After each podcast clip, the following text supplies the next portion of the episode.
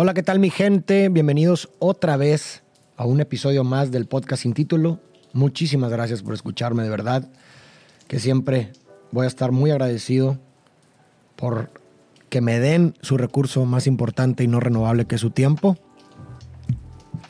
El día de hoy les quiero platicar de una reflexión a la que llegué después de pensar en una cita de Heráclito que dice que nadie se baña dos veces en el mismo río. Y en esta cita Heráclito hace referencia no solo a que el agua del río fluye, sino a que también las personas se modifican de un momento a otro. Y esto me llevó a una reflexión en la cual digo, pues bueno, así como nadie se baña dos veces en el mismo río, nadie se encuentra dos veces a la misma persona. Porque cuando se vuelven a encontrar, ni uno ni otro son los mismos.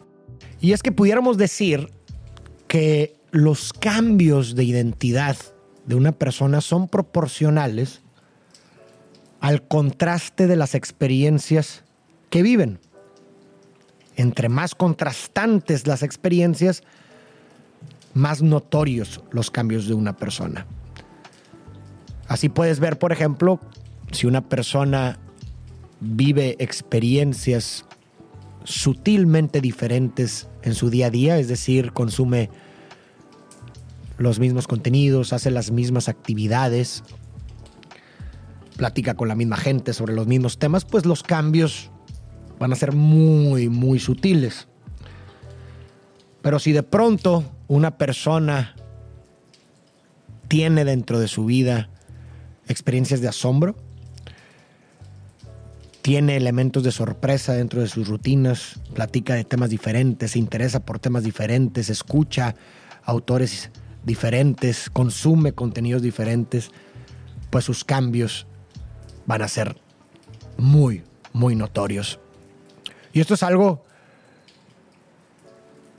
en lo que yo me identifico mucho porque yo me pongo a pensar, no sé, hace cuatro años, digamos, hace menos, hace un año, yo me veo muy, muy diferente. Y creo que se debe precisamente a eso, porque todo el tiempo estoy o busco actividades diferentes, busco cruzar mi frontera del conocimiento y cuando tú cruzas tu frontera del conocimiento es una experiencia de asombro. ¿Por qué? Porque de pronto esa información nueva contrasta con la información previa, rompe tus mapas con los que veías la realidad y construyes un nuevo lente. Y eso es un cambio.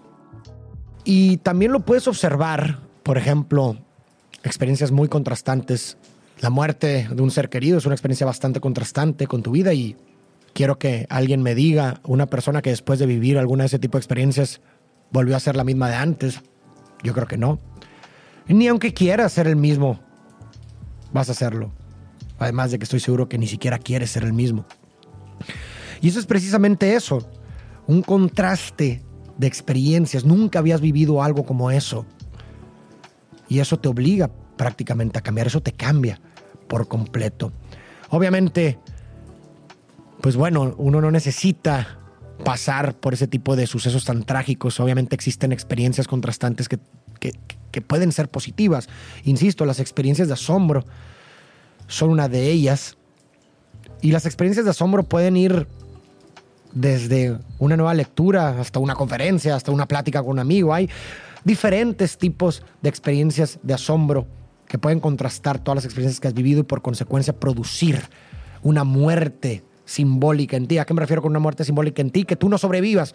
¿Por qué? Porque después de esa experiencia algo nuevo surgió en ti. Y volvemos a lo mismo, esos cambios. Y yo sé que utilizo esta, mismo, esta misma tesis para muchísimos temas, pero me parece que aplica para muchísimos. Que finalmente los cambios son espontáneos pero insisto, se provocan conscientemente, que es el mecanismo que he mencionado bastante en los episodios del podcast. Por tú que me has escuchado, pues seguramente te has dado cuenta de que repito mucho este mecanismo porque, insisto, aplica para muchísimos temas. Y uno puede tomar un poquito de control sobre estos procesos de cambio o puede redireccionar estos cambios hacia una trascendencia positiva en uno mismo. Eh, buscando voluntariamente y conscientemente nueva información, nuevas experiencias que rompan con los mapas que se tienen actualmente para finalmente producir nuevos mapas, nuevos lentes. Y un nuevo lente significa eso, un cambio. ¿Y cómo lo podemos hacer? Buscando conocer nuevas personas, temas de conversación diferentes que contrasten tus puntos de vista, generar dialécticas con otras personas, ver contenidos diferentes, contenidos que te enseñen cosas de tu interés, lecturas que te enseñen cosas de tu interés, experiencias eh, eufóricas o reflexivas, lugares diferentes, un viaje es una experiencia contrastante. ¿Por qué? Porque estás chocando con una nueva cultura que antes no percibías o que no contemplabas como tal y en ese choque la realidad de pronto te ha enseñado algo y has construido nuevos esquemas mentales que producen un cambio en ti, un nuevo tú. Y por eso me parece algo muy bello, también porque de cierta forma es esperanzador.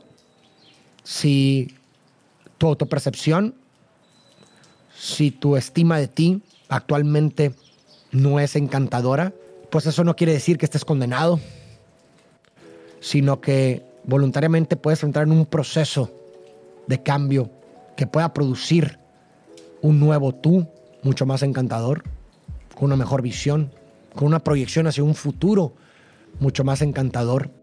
Y finalmente otra forma también de ver esto es que el individuo está en una relación simbiótica con el ambiente, es decir, nosotros diseñamos el ambiente, pero al mismo tiempo el ambiente nos diseña de regreso. Por ejemplo, un celular, esta herramienta fue diseñada por nosotros, pero al mismo tiempo esta herramienta nos diseña de vuelta y nos influye en la forma en la que somos y nos comportamos en el mundo.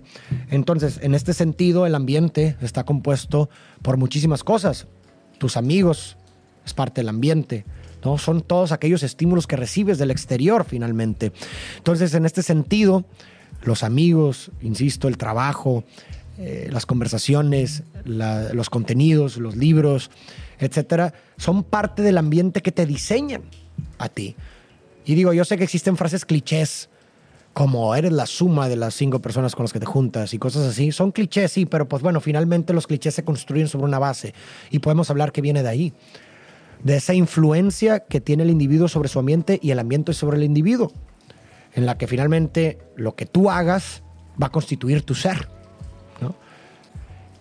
Y en este sentido, volvemos a lo mismo, nos puede volver consciente esto, nos puede hacer tomar un poquito de control sobre esto y elegir los elementos del ambiente en los cuales confiamos que van a producir esos cambios y esa influencia en nosotros, que va a producir esa versión de nosotros que estamos proyectando o que nos parece mucho más encantadora. Así que yo creo que la pregunta que quisiera dejar en este episodio, porque acuérdense que nos gusta dejar preguntas para que ustedes reflexionen y lleguen a respuestas particulares y no generales, sería eso. ¿qué elementos de tu ambiente puedes modificar para producir ese tú que quieres ser? Esos cambios en ti que quieres tener. ¿Cuáles serían esos elementos? ¿Cuáles serían esas personas con las que quisieras estar? ¿Cuáles serían esos temas de los cuales quisieras platicar? ¿Cuáles serían también esos temas que quisieras aprender y dónde los pudieras aprender? ¿Cuáles serían las experiencias de asombro que pudieras tener en tu rutina para producir finalmente esos nuevos lentes y esos nuevos cambios en ti? Y si me ha faltado alguna pregunta, estoy seguro que después de esta explicación tú las podrás producir y tú mismo podrás también llegar a una respuesta particular. Pero en fin, recapitulando, ¿cuáles serían esas experiencias de asombro? ¿Cuáles serían esos elementos del ambiente en los cuales pudieras confiar que van a producir esos cambios trascendentes en ti? Porque finalmente, recordemos, así como nadie se baña dos veces en el mismo río, no hay un mismo encuentro entre dos personas porque ni una ni otra son las mismas en un segundo momento. Así que, ¿qué persona quieres ser en ese segundo momento?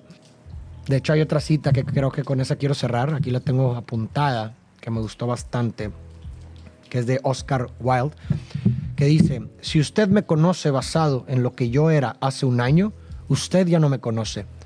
Mi evolución es constante.